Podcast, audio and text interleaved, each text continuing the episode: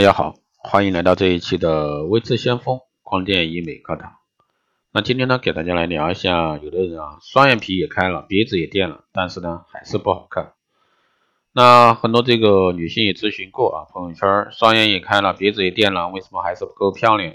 其实呢，只知道鼻子和眼睛对面部立体性的重要性，却忽略了默默无闻的下巴。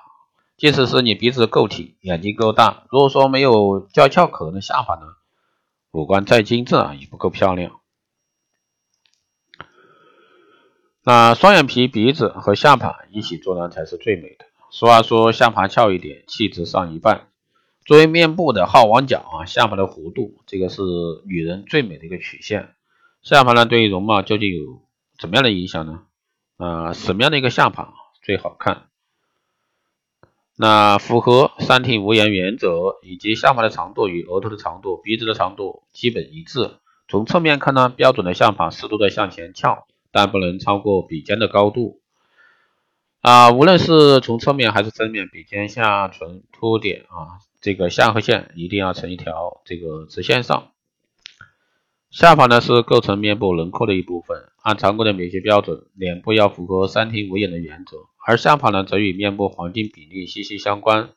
从正面看，其长短呢决定脸的形状是假字脸、鸭蛋脸还是方脸；从侧面呢决定脸部轮廓和边缘线曲线。在斜面嘴唇、颊沟这个下巴在一条直线上，如果说没有下巴就没有颌沟，而颌。这个下颌啊，而这个颌点呢，是决定这个面部比例的一个重要标记点。除三庭五眼外呢，这个从鼻底到唇和口裂到下颌点啊，这个比例啊约为三分之二。从这个角度来讲呢，下巴的美丑呢非常重要。唇与下巴之间，也就是说这个亥唇沟这个有明显的美学凹陷。标准的这个亥唇沟一般为四毫米，下巴与颈之间有明显的一个弧度，在闭嘴静止无表情状态下呢，这个唇珠位于这个鼻尖与下巴突出点连线以内，或者说唇珠、鼻尖、下巴突出点在同一直线上。还有呢，就是下巴到下颌缘之间这个线条这个衔接柔顺流畅。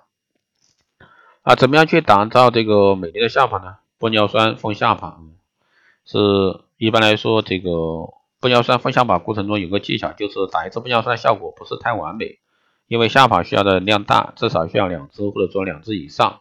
打个比方说，打一支的效果呢不明显，打两支的效果呢就能使这个下巴非常圆润挺翘，但同时同时还带有浮相，完美的补弥补了这个一支玻尿酸啊没有完成达成的一个缺陷。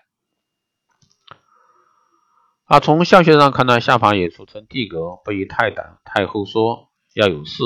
如果说从人类发展学的一个角度来看的话，下巴象征一个人的意志力和坚毅，而圆润饱满的下巴呢，让人看起来更加美丽动人，有福气。